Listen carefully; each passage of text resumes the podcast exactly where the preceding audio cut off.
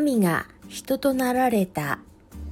マルコの福音書14章35から36節より。それからイエスは少し進んでいって地面にひれ伏しできることならこの時が自分から過ぎ去るようにと祈られた。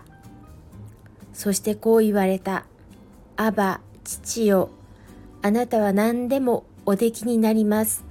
どうかこの杯を私から取り去ってください。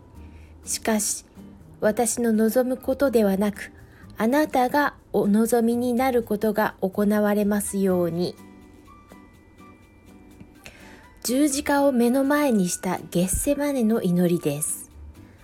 ここに完全に神である主イエスは同時に完全に人となってくださり、苦しみを受けられた姿があります。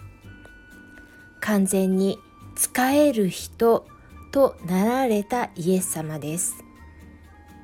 そのイエス様は父なる神に従われて十字架へと歩まれました。神である主が人となられて苦しみを受け私たちの罪のために十字架にかかられたのです。